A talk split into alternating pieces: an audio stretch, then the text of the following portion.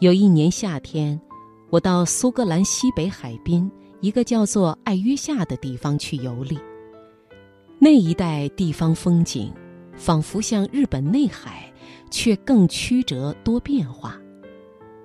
海湾深入群山间，成为无数绿水映着青山的湖。湖和山都是那样恬静悠闲，而且带着荒凉景象。几里路中不容易碰见一个村落，处处都是山谷、树林和草坪。走到一个湖边，我突然看见人山人海，男的、女的、老的、少的，穿深蓝大红衣服的，褴褛蹒跚的，如如蠢动。闹得喧天震地，原来那是一个有名的浴场。那是星期天，人们在城市里忙碌了一周，来此过一天快活的日子。像湖水的波涛汹涌一样，他们都投在生命的狂澜里，尽情享一日的欢乐。像那一大群人一样，我也欣喜赶了一场热闹。那一天算是没有虚度，却感觉空虚落寞者在此。大家不过是机械的受生命的动物的要求，在鼓动驱遣。太阳下去了，各自回家，沙滩又恢复它本来的清寂，有如歌残燕散。而时而广之，这世间一切，何尝不都是如此？孔子看流水，曾发过一个最深勇的感叹。他说：“逝者如斯夫，不舍昼夜。”生命本来就是流动，单就逝的一方面来看，不免令人想到毁灭与空虚。但是这并不是有去无来，而失去的若不去，来的就不会来，生生不息。才能念念常新。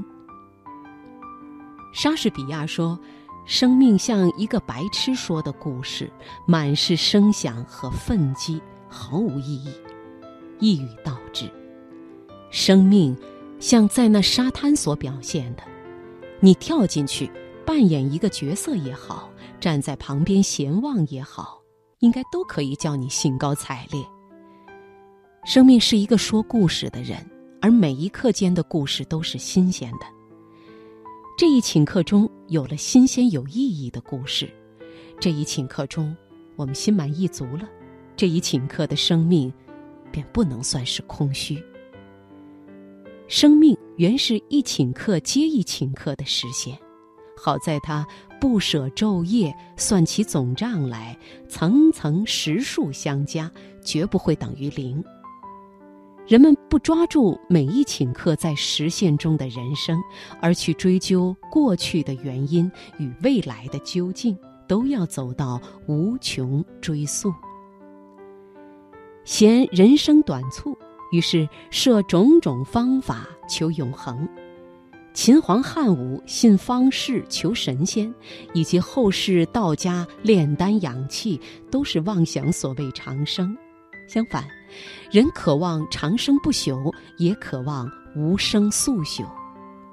诗人济慈在《夜莺歌》里，在欣赏一个极优美的夜景之后，也表示过同样的愿望。